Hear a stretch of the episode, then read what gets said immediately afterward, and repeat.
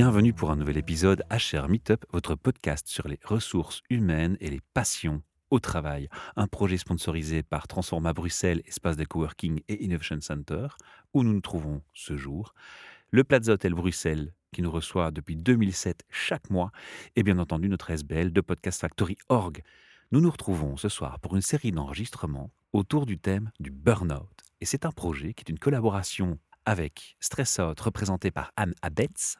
Bonjour. Anne, un petit mot rapide sur qui es-tu et qu'est-ce que c'est Stress Out? Je m'appelle Annabeth, j'ai créé Stress Out avec une équipe pluridisciplinaire et c'est un centre d'expertise et d'accompagnement des entreprises, des organisations et également des individus qui sont confrontés au stress ou qui vivent un burn-out. Donc on va de la prévention qu'on va appeler primaire, secondaire et tertiaire, ça veut dire vraiment de la sensibilisation jusqu'à l'accompagnement, à la réintégration au travail. Alors ton rôle, bien entendu, on l'a compris dans cette approche de collaboration à trois, c'est que tu vas amener surtout des professionnels au micro. Oui. Ensuite, cette collaboration continue avec Inspire-moi un métier, représenté par Camille Rimbaud. Bonsoir Michel.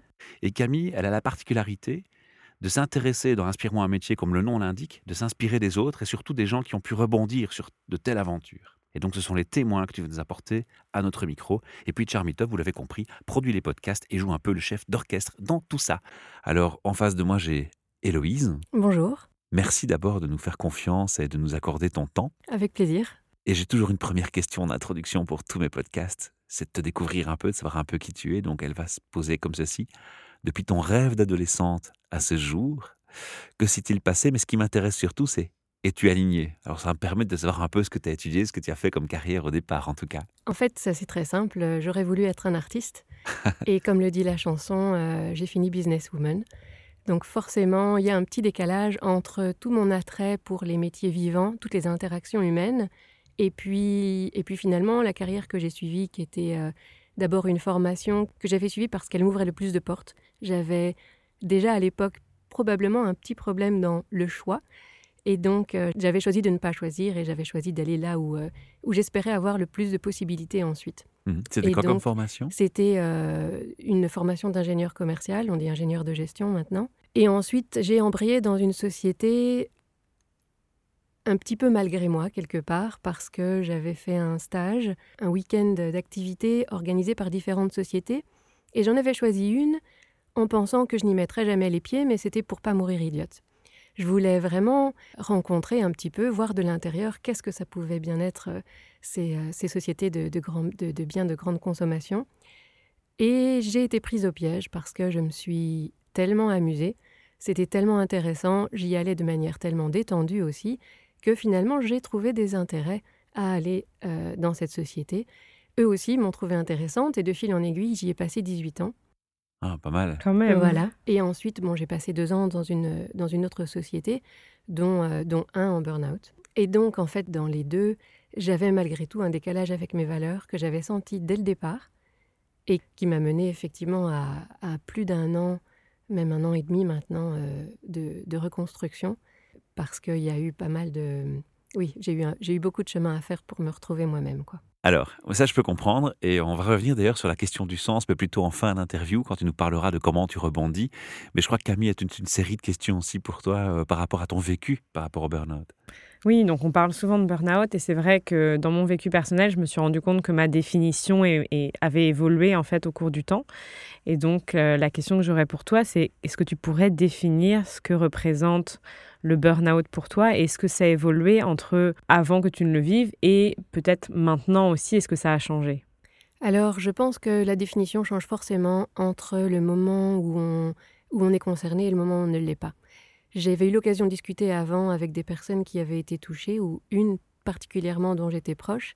Je pensais comprendre, et en fait, euh, quand j'y suis tombée moi-même, j'ai réalisé que je n'avais absolument rien compris et que toute la bienveillance que je pensais mettre n'était pas suffisante finalement pour, euh, pour voir la réalité de ce que c'était. C'est important ce que tu dis là. Pourquoi tu penses que la, la bienveillance que tu as voulu mettre n'était pas suffisante? Euh, ben, C'est une constatation. C'est la différence entre imaginer vivre quelque chose et le faire soi-même. C'est vraiment le, oui, le passage par l'expérience qui fait que euh, quand on est dedans, on, a mmh. une autre réalité, un autre angle de vue, une autre perception. Mais je te laisse continuer sur la définition et ton vécu de, comment tu l'interprètes. Donc, par rapport à, pour moi, en fait, le burn-out, c'est un épuisement. Et donc j'ai très peu utilisé le mot burn-out au départ. J'ai vraiment beaucoup utilisé le mot épuisement. J'étais allée au bout du bout de mes possibilités.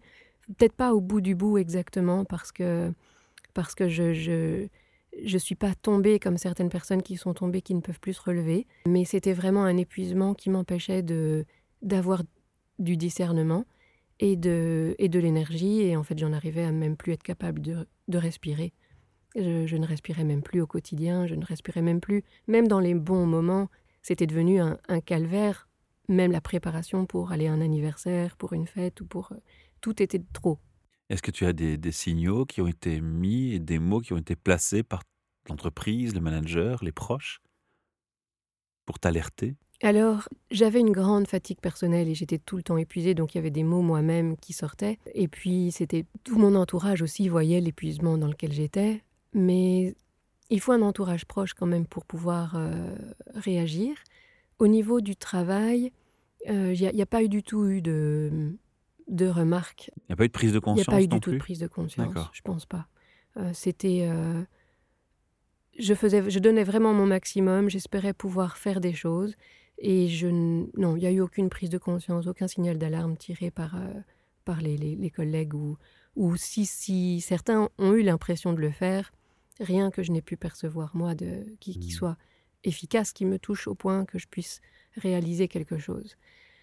J'avais, et même au contraire, j'ai passé moi-même beaucoup de temps quand j'étais au travail à réconforter les uns et les autres, à essayer de, de donner des pistes pour les autres mais c'était un petit peu euh, faites ce que je dis et faites pas ce que je fais. Le cordonnier est le ouais. moins bien chaussé. J'ai eu, j'ai eu des moments très très difficiles pendant lesquels j'avais déjà eu l'occasion d'aller euh, au, d'aller voir le médecin du travail. Et donc, c'est le médecin du travail qui a vraiment tiré la première sonnette d'alarme en fait, en me donnant des outils de lecture que j'avais pas la force de lire à ce moment-là. Euh, mais vraiment, c'était ce, euh, l'empathie de ce médecin qui, qui, je dirais, a été dans le milieu professionnel le plus juste par rapport à mon état. Et puis sinon, autour, dans mon entourage, euh, mes enfants ont été les premiers à en pâtir. Et puis j'ai deux amis. Et là, il euh, va y avoir un petit peu d'émotion. C'est compréhensible. Voilà. Euh, deux amis sans qui j'aurais pas arrêté et je serais probablement tombée plus loin. Et donc vraiment, ces deux amis m'ont pris en, entre, entre six yeux, hein, un dimanche après-midi. Et, euh, et, on a passé, ils ont passé vraiment tout le dimanche après-midi à, à, me dire euh, qu'il fallait vraiment que je m'arrête. Mmh. Et donc c'est extrêmement précieux et je les bénis chaque jour. Donc voilà, elles se reconnaîtront si elles écoutent un jour ce podcast. Et, euh, et, et donc je les remercie vraiment chaque jour parce que ça m'a permis de m'arrêter avant que j'ai un gros accident en voiture, une jambe cassée ou, ou plus grave encore, qui sait. Et donc j'ai pu le lendemain matin directement aller chez le médecin. Mon médecin me connaissait bien, m'avait vu aussi fatiguée avant, et donc il a vraiment pas hésité une minute à me donner euh, un premier certificat d'une quinzaine de jours qui s'est prolongé euh, pendant plus d'un an et demi ouais. pour finir. C'était dur financièrement de, de, sombrer comme ça dans des revenus qui sont plus restreints, il faut aussi l'avouer? Alors là, en plus de, euh, la, de la maladie, de la souffrance. Là, je dois dire que euh, j'ai eu une chance extraordinaire avec l'employeur qui, qui m'a embauché, puisque au bout d'un an en arrêt, euh, j'ai eu droit à un complément de perte de, de revenus.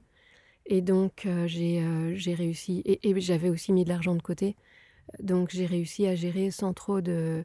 sans que ce ne soit un souci supplémentaire, en fait. Mmh. Donc, l'argent sera plus un souci après, en fonction de vers quoi je vais me diriger que finalement pendant la convalescence où là euh, j'ai pu gérer sans, sans avoir cette crainte. Mmh.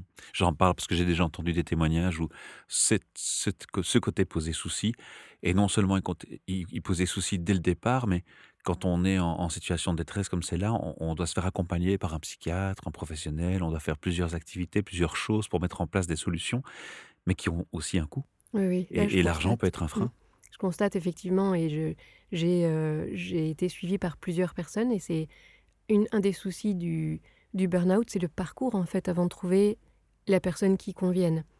On ne peut pas s'enfermer. La première personne qui m'avait été conseillée via le réseau d'aide aux employés de, de l'entreprise, en fait, était quelqu'un qui avait l'avantage d'être proche de chez moi, mais, mais qui Enfin, j'ai l'impression d'avoir perdu six mois avec cette personne, malheureusement. Et ensuite, la deuxième personne qui m'avait été conseillée, là, cette fois-ci par mon médecin, travaillait dans une piste qui finalement ne me convenait pas.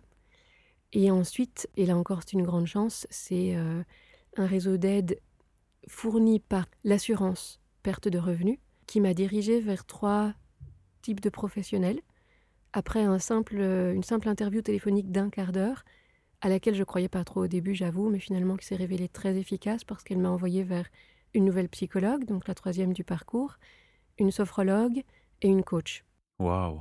Euh, la coach de réorientation professionnelle, finalement, c'était trop tôt pour moi, donc j'ai vraiment plus eu recours à la psychologue et surtout à la sophrologue. Et finalement, moi qui suis très intellectuelle, c'est grâce à la sophrologie que j'ai pu travailler une autre dimension, une dimension plus corporelle, plus complémentaire, qui m'a vraiment fait du bien, qui m'a vraiment ouvert des voies qui, euh, qui me correspondaient à ce moment-là. Et donc après euh, un, soutien euh, temporaire, puisque le, soutien de, cette, euh, par cette assurance c'était un certain nombre d'heures, j'ai choisi de continuer à titre privé avec, euh, ben, avec les deux au final. La psychologue parce que finalement elle était sans complaisance et elle m'amenait dans des domaines dans lesquels j'étais pas allée avant et c'est ça qui me fait progresser. Et la sophrologue parce que je constate vraiment les bienfaits de, de cette approche pour moi. quoi. Oui, donc tu, as découvert, en fait, quand on parle du parcours, hum, dans, mon vécu et dans ce qu'on a pu voir dans les témoignages, il y a vraiment une redécouverte et une réappropriation de, de soi-même. Est-ce que c'est quelque chose que tu as eu l'impression de... Est-ce que tu as l'impression de te redécouvrir ou de découvrir des parties qui étaient potentiellement cachées ou éteintes de toi? Alors, je vais rebondir sans répondre exactement à la question. Pour moi, ce qui a été le plus important, c'était le regain en énergie. Pouvoir à nouveau revivre, pouvoir à nouveau avoir l'énergie de se lever. Enfin, de se lever et de faire les choses de la journée, des choses normales, sans avoir l'impression de s'épuiser euh, dès qu'on dès qu'on lève le petit doigt. Ton réveil était perturbé avant? Tu avais des troubles du sommeil qui expliquaient là un supplément de fatigue ou pas? Alors, avant, en fait, j'ai travaillé le jour, le soir et la nuit. Et donc, on ne peut pas appeler ça des troubles du sommeil, mais vraiment un, un sacré manque de sommeil. Ouais. Voilà. Et j'étais allée dans des retranchements de, qui m'ont vraiment, oui, une quantité de travail. Je travaillais jusqu'à 4 h 6 h du matin et je devais me lever à bah, 6h30, 7 h. Donc forcément, c'était, c'était absolument pas gérable d'un point de vue euh, énergique sur la durée. Il y a quelque chose que je pourrais ajouter par rapport au moment finalement où mes, où mes amis m'ont, m'ont permis finalement d'aller, euh, d'aller voir ce médecin et demander un, un certificat et de, enfin de, demander de l'aide pour, euh, pour me reposer, c'est que au niveau professionnel, j'arrivais vraiment à une phase où je n'avais plus d'échéance à courte durée et donc je n'avais, j'ai pu, sans craindre euh, d'impacter quelqu'un à courte durée, me désengager au niveau professionnel. Tant que j'avais une échéance, je n'aurais pas pu en fait. Donc j'avais vraiment besoin de ne pas mettre quelqu'un dans l'embarras Mhm. en, me en, me retirant de, de cette activité. quoi. Hein, la parenthèse que j'ai faite avec toi, c'était justement pour comprendre, hein, puisque tu vas rebondir sur le, la gestion de, de, récupérer sa fatigue et, et, son énergie. Hein, c'est ce que tu étais en train d'expliquer. Mhm.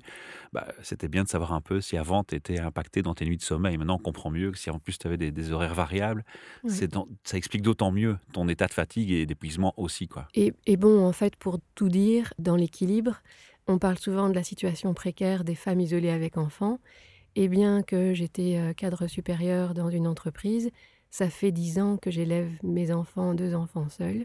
Euh, leur père habite dans un autre pays et toute notre famille, aux deux parents, sont dans un troisième pays. Donc forcément, il n'y a pas du tout de réseau de soutien local. Et ça, c'était une réalité qui a fait que j'étais très investie dans deux choses, mes enfants et mon travail. Et des variables d'horaire.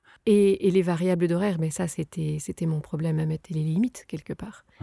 Si j'avais hum, eu l'intelligence de me préserver plus tôt, je ne serais jamais tombée là-dedans. Mais euh, j'ai toujours eu un problème à dire non. Ça correspond aussi à une certaine manière dont, dont on a été éduqué. J'ai aussi toujours eu beaucoup de facilité avant à faire les choses. Enfin, avant quand on est enfant, mais on ne se rend pas toujours compte qu'on évolue et que les choses ne euh, sont, pas, sont pas aussi simples que quand on était euh, étudiant. Je dirais aussi que quand on est au travail, maintenant, ce que j'essaye de faire passer à mes enfants, c'est vraiment de, de, gérer leurs limites, de savoir dire non et de se préserver avant tout, d'en faire moins, mais de le faire de manière suffisante et pas parfaite. Et vraiment, ça c'est le message que je donne à toutes les personnes que je vois, qui soit qui sont fatiguées, soit qui, prennent un arrêt. Et aussi, j'en ai parlé à mon médecin qui a perçu la valeur en fait de ce message et de ce témoignage pour les autres. Les personnes qui sont en burn-out ont la réputation de vraiment pas être des tirs au flanc. On a toujours besoin de s'investir, de faire quelque chose. Et quand moi j'ai eu pendant six mois mes deux premiers thérapeutes, donc je vais dire mon médecin euh, de famille et puis euh, la psychologue, qui me disait juste qu'il fallait que j'accepte et que ce serait long, c'était pas suffisant pour moi puisque il n'y avait rien à quoi je pouvais me raccrocher. Et ce, fameux médecin du travail, cette médecin du travail, qui m'avait déjà euh, tiré la sonnette d'alarme quelques mois avant que je finalement que je, sois en burn-out, je suis allée la revoir au bout de six mois de burn-out. Et elle m'a conseillé un livre qui m'a énormément aidé. C'est le guide du burn-out de Anne Everard. Dans ce livre, il était marqué très clairement Bon, il y a plusieurs chapitres et chaque chapitre touchera chaque personne différemment en fonction de son vécu. Il n'y a vraiment pas une recette universelle. Mais moi, ce qui m'a beaucoup parlé, c'était euh, le chapitre sur la gestion d'énergie et le fait qu'on a en fait une mission, une seule mission quand on est en burn-out, c'est récupérer son énergie et pouvoir se dire qu'en fait, on peut travailler quelque part à quelque chose, travailler à son bien-être parce que c'est une mission. On ne devient plus on ne reste pas dans une attente passive, mais on devient finalement acteur de sa récupération. Et donc ça, c'était la première chose. Et l'autre, c'est le médecin de la mutuelle qui me l'a dit. Donc il m'a vu régulièrement, j'avais des convocations régulières, un petit peu angoissantes toujours, hein, parce qu'on ne sait jamais euh, comment ce sera. Mais j'avoue que j'ai eu affaire à chaque fois à, à un médecin ou son assistante qui était très bienveillant et qui ont... Mais bon, j'étais en larmes à chaque fois aussi, donc c'était pas très compliqué à voir qu'il y avait quelque chose qui n'allait pas. Le message de ce médecin, ça a été de me faire aider. Et je vous ai expliqué que j'étais un petit peu seule. J'ai beaucoup d'amis qui sont euh, bah, dans leur vie avec leurs contraintes professionnelles. J'ai euh, de la famille à l'étranger. Et ce médecin m'a dit non, faites-vous aider, faites-vous aider, vous allez trouver. Il a vraiment insisté. Et enfin, au bout du compte, ce message-là, plus ce, qui était aussi dans, le livre, d'essayer de, demander de l'aide et de l'aide pour récupérer, c'était pour moi un message vraiment qui m'a ouvert la voie. Et en fait, c'est très paradoxal et ça peut sembler anecdotique, mais ça montre à quel point j'avais besoin d'aide. J'ai fait venir ma famille pour m'aider à faire des siestes. Parce que sans la famille, je n'arrivais pas à gérer la journée. Et ce n'est que quand ma famille est venue, donc plusieurs jours d'affilée, que eux pouvaient euh, ben, débarrasser la table du petit déjeuner, ce qui pouvait pour moi prendre trois heures, que j'ai pu dormir l'après-midi et j'ai pu commencer un processus où j'ai ritualisé la sieste et donc voilà, là j'ai entamé mon processus de récupération. Te recharger. Euh. Et justement, comment est-ce qu'ils ont, comment est-ce qu'a réagi ton entourage? Donc là, on, a compris que ton entourage était un peu euh, localisé à différents endroits. La réaction de tes proches après cet arrêt, ça a été quoi? Alors, certains euh, ont dit Ah, ça fait trois ans que je te voyais fatiguée. Je te l'avais dit que tu étais fatiguée, donc je suis content. Ma mère, au départ, voulait me botter les fesses. Et puis, je lui ai donné le livre d'Anne Evrard. C'est même elle à qui j'ai demandé euh, ce livre comme cadeau de Noël. Et après l'avoir lu, elle a changé du tout au tout. Donc, ça a vraiment été aussi utile pour elle. Et après, son discours a changé. Elle a vraiment dit OK, étape par étape, quelle petite chose tu vas faire aujourd'hui? Donc, vraiment, on pouvait se parler en étant sur la même longueur d'onde. Oui, j'ai une personne dans mon entourage qui a pété un câble à un moment donné en, en me disant que j'étais au crochet de la société, que c'était euh, honteux et scandaleux. Et donc ça, c'est jamais agréable à entendre, mais j'avais suffisamment de réserve pour voir que c'était un problème ponctuel que cette personne avait à ce moment-là. Et bon, j'étais J'étais déçue évidemment, mais ça ne m'a pas trop touchée. Et puis cette personne a pu quand même être bienveillante par ailleurs. Et donc euh, c'était bon, un coup dans l'eau qui, qui m'a quand même touchée, parce que ça existe, c'est une réalité. Et soi-même, on culpabilise tellement que ça touche aussi cette fibre de la culpabilité. Et de la confiance en soi peut-être aussi. Alors, au moment où c'est arrivé, j'avais regagné quand même la confiance en moi et, et, je voyais tellement que c'était pas la peine que je, que je me relance dans un travail parce que je voyais tout de suite que je risquais de retomber.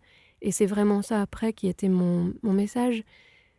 Euh, la récupération en fait est lente. On s'est un peu comme une courbe euh, un peu inversée, on est tombé très bas, on essaye de remonter, mais la pente est parfois glissante, on a l'impression qu'on remonte, et puis on est content, on a marché, on a monté une marche, et puis boum badaboum, quelques jours après, on retourne. Au début, j'étais en contact régulièrement avec mon boss, et surtout quand je gravissais ces petites marches, eh bien, euh, j'étais contente, je disais, ouais, ça va mieux, ça va mieux, ça va mieux, et puis, puis en fait, c'est un petit peu comme en montagne. On croit voir le haut de la montagne, puis quand on arrive, on en voit une autre, puis quand on arrive à la suivante, on voit qu'en fait, il y a encore quelque chose de plus haut derrière. Et en fait, on ne sait pas quand ce sera fini. Donc on peut dire qu'on est en progression, mais on peut absolument pas prévoir combien de temps ça, va prendre en fait. Et on peut être très content soi-même des petites étapes franchies, mais ça peut complètement perturber les gens quand entendent ce message-là parce qu'ils pensent que c'est résolu puisque ça va mieux. Mais le mieux, c'est pas encore le bien et c'est pas encore le suffisant. Donc voilà, après, j'ai aussi diminuer complètement les contacts euh, pour pas induire de, mauvaises interprétations. Quoi. Ce qui m'interpelle dans ce que tu es en train de me dire, c'est que tu me donnes le sentiment, corrige-moi si c'est juste ou, si c'est faux, que ton manager est au courant de ton, de ton burn-out, de ton statut, de ton état? Oui, oui. Tu as été transparente, tu as communiqué. Oui, oui, oui. Mhm. C'était une euh, bonne chose, tu penses? Je voyais pas comment j'aurais pu le cacher.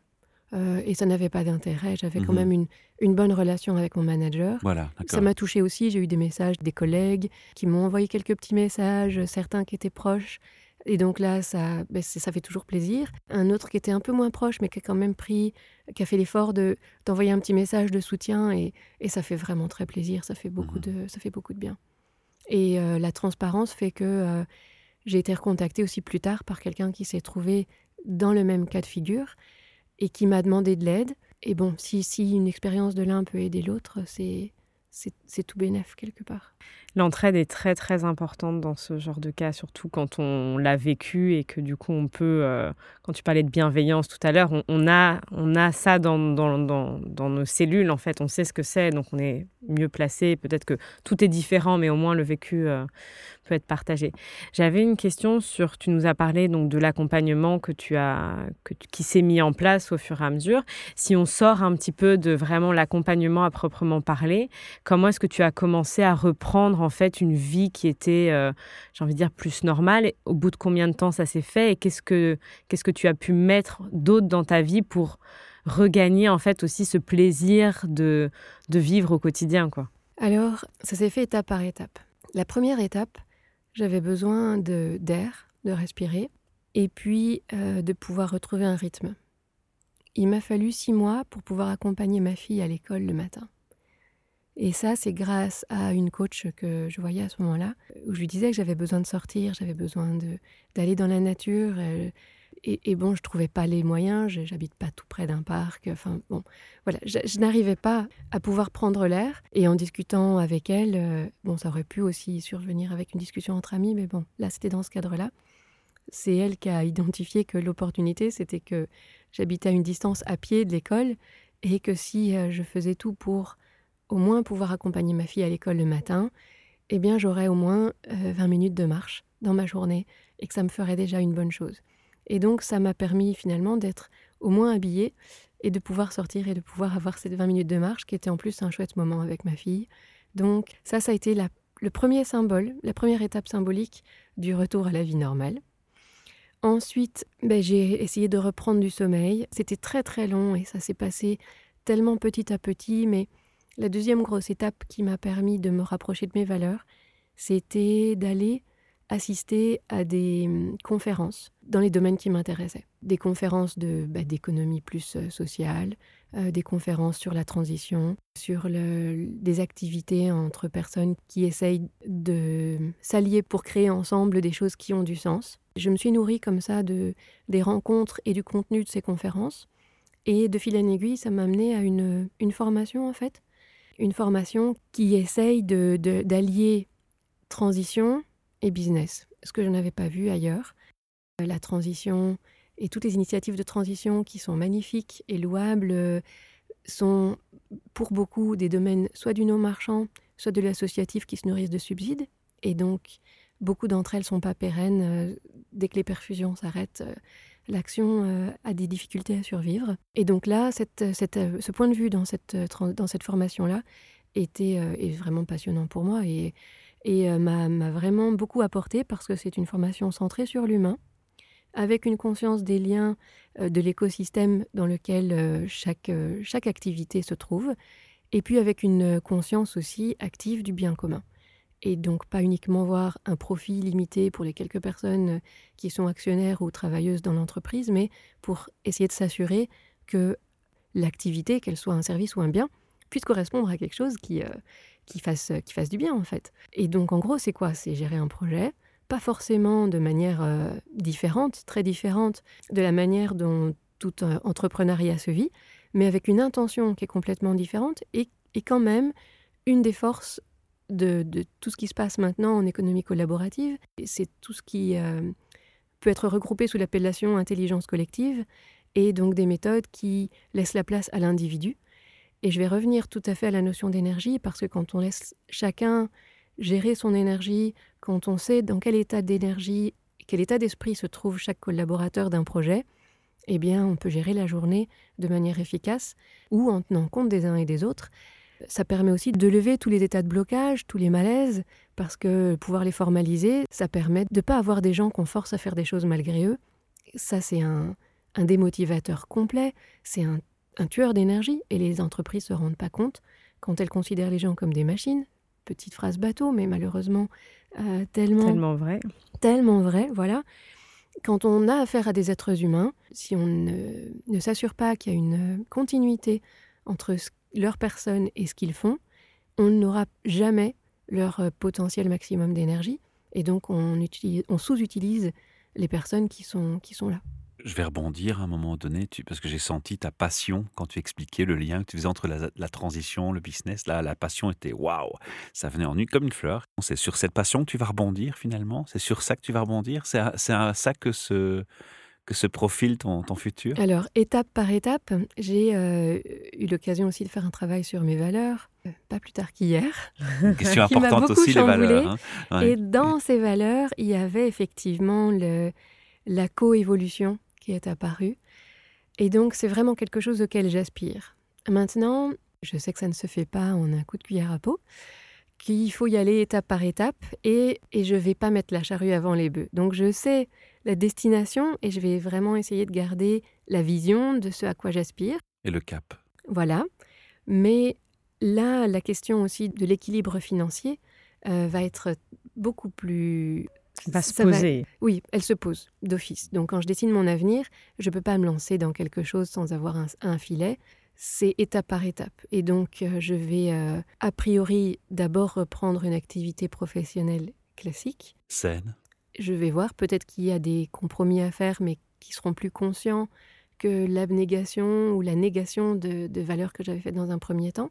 Donc là, pour l'avenir, je, devrais gérer, je pense, une activité qui soit source de revenus, avec une activité qui soit source d'énergie, en espérant aussi pouvoir me servir quand même de tout ce que j'ai appris maintenant pour pouvoir euh, donner de l'énergie autour de moi tout en préservant la mienne.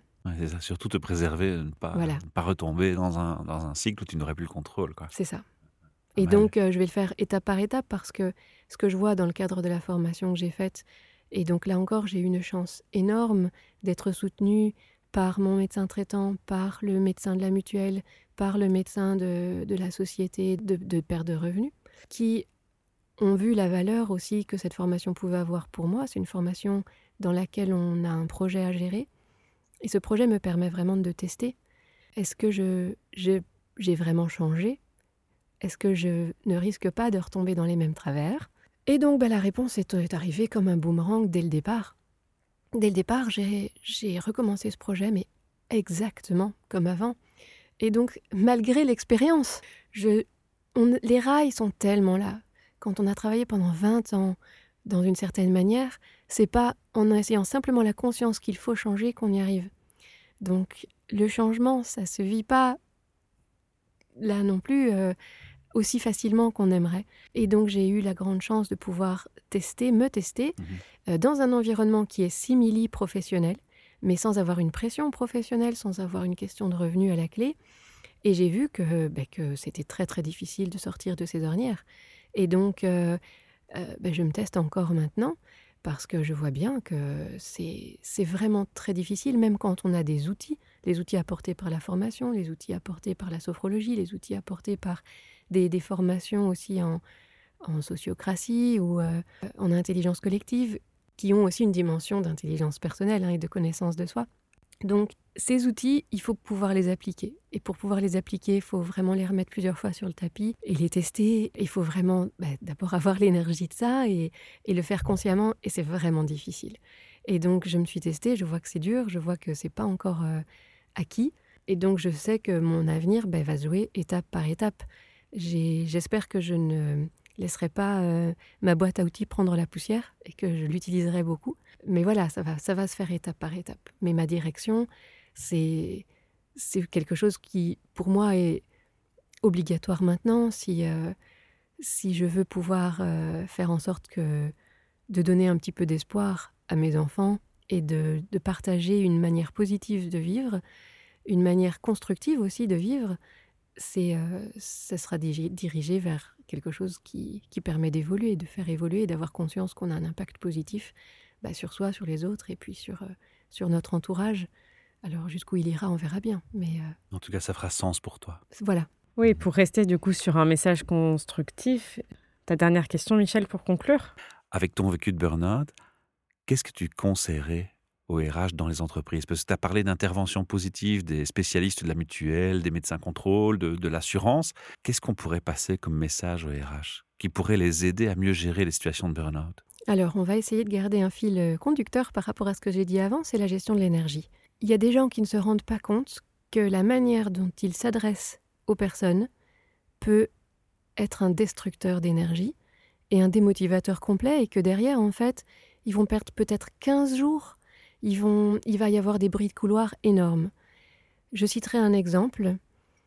Quelqu'un qui va s'adresser à son, son direct report, enfin à quelqu'un qui lui rapporte, et qui ne reconnaîtra pas la valeur de tout ce qui a été apporté, qui va couper court en disant oui mais là ça va pas, il faut faire ceci, changer cela.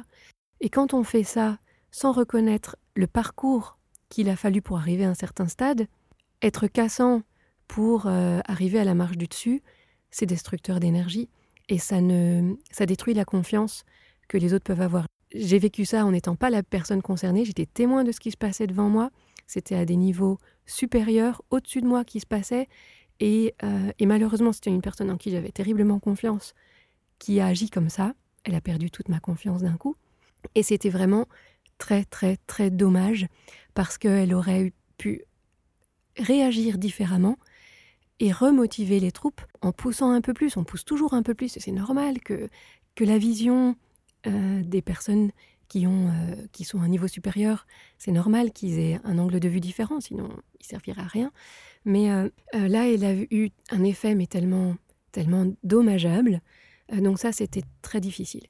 Une autre manière, c'est aussi de choisir les interventions. Et là, j'ai envie d'en citer une autre. Inviter des gens en conférence en montrant comment une certaine partie du management s'est amusée à un moment donné, quand on réalise que ce management euh, n'était pas là à des moments cruciaux et que, euh, et que pendant qu'ils étaient en train de s'amuser, leur, euh, leurs équipes étaient en train de trimer et peinaient à cause de leur absence, et étaient encore en train de peiner au moment où les photos du, bah, du team event étaient montrées, et que le message du management était à mille lieues en fait de l'état des équipes, que les équipes s'échangeaient des messages en se disant mais c'est une blague, c'est pas possible, c'est dévastateur. Donc, être au contact des gens, prendre le pouls des gens, les laisser s'exprimer et laisser place au ressenti. Laisser place au ressenti, c'est pas euh, tout accepter, c'est pas être faible, c'est entendre ce qui se passe mal pour pouvoir réagir. Mais il faut donner cette ouverture-là, sinon on est à côté de la plaque, sinon les gens donnent une illusion de bien-être et en fait luttent contre des choses qui sont plus fortes qu'eux et qui les mènent pas au bon endroit. C'est un très très beau témoignage euh, de ta part, on te remercie beaucoup. C'est un très beau message pour les RH. Être plus attentif aux signaux humains, hein, je pourrais résumer cette manière-là. Voilà. Alors voilà, on vous retrouve, euh, chers auditeurs, pour d'autres capsules, d'autres témoignages de, Bernie et de spécialistes du burn qui viendront à notre micro, bien entendu, dans le projet, comme on l'a expliqué. Et alors, si vous avez envie de soutenir euh, notre projet, eh bien, soyez sympa, faites un petit like, un petit partage des, interviews, des podcasts, ça nous aidera beaucoup. Et si vous voulez aller encore plus loin, ben, sachez qu'il est possible de faire des donations vers la SBL. Merci à vous, à très bientôt.